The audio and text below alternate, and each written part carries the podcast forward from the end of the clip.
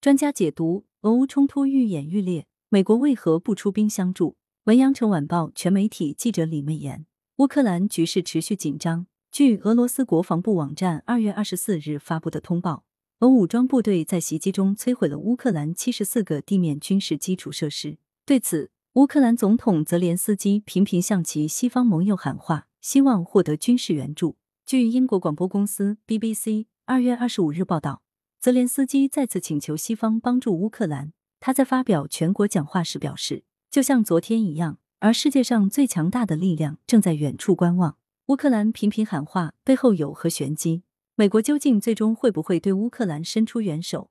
对此，羊城晚报全媒体记者采访了中国国际问题研究院常务副院长阮宗泽。乌克兰这场危机的导火索或者根源。用俄罗斯的话来讲，在于乌克兰要申请要加入北约，西方也要敞开大门把乌克兰纳入进去，所以和北约的东扩是有密切关系的。阮宗则称，事实上这场危机从去年初就已经开始，乌克兰领导人坚定的要向北约靠拢，甚至一定意义上，我认为乌克兰可能还想通过一场危机来显示它的重要性。他分析指出，乌克兰寄希望于冲突不断升级后，西方不会见死不救。但目前的形势已经很清楚了，西方是不会出手相助的。讲的最多的是一点安抚的话。就在二月二十四日，美国总统拜登在白宫就乌克兰局势发表讲话，宣布新一轮对俄经济制裁措施。根据白宫发布的说明，本轮制裁对象包括俄国有银行、俄罗斯储蓄银行和另外四家大型金融机构，以及若干与俄政府有关联的个人及其亲属等。乌克兰已经士兵临城下的状态。美国光许诺说在制裁几家金融机构，这对泽连斯基来讲没有任何实际的意义。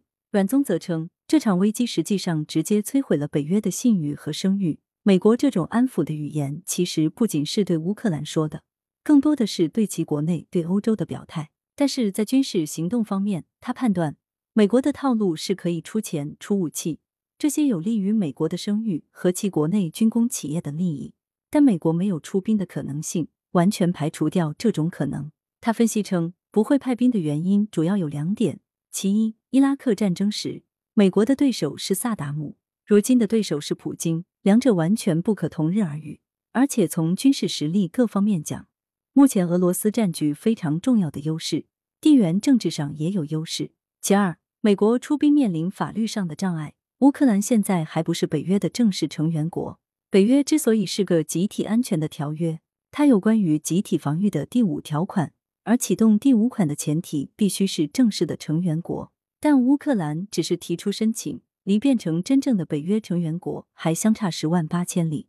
从法律意义上讲，美国也不会主动去帮助乌克兰。美国连日来的回应也印证了他的判断。拜登在二十四日的讲话中强调，美军不会进入乌克兰与俄军交战。美国国会众议院议长佩洛西二十四日也向媒体表示。美国国会有意向乌克兰援助价值六亿美元武器装备，帮助该国打赢自己的战争。其实现在局势已经是在按俄罗斯的剧本来演，西方就在乌克兰的边境之外打开麦克风，在那儿开会打电话。阮宗则称，如果乌克兰被俄罗斯按照其想法改变，今后将开启一场新的、更大规模、更长战线的外交、地缘政治甚至军事对峙的博弈。来源：羊城晚报羊城派，图片。新华社编辑孙子清。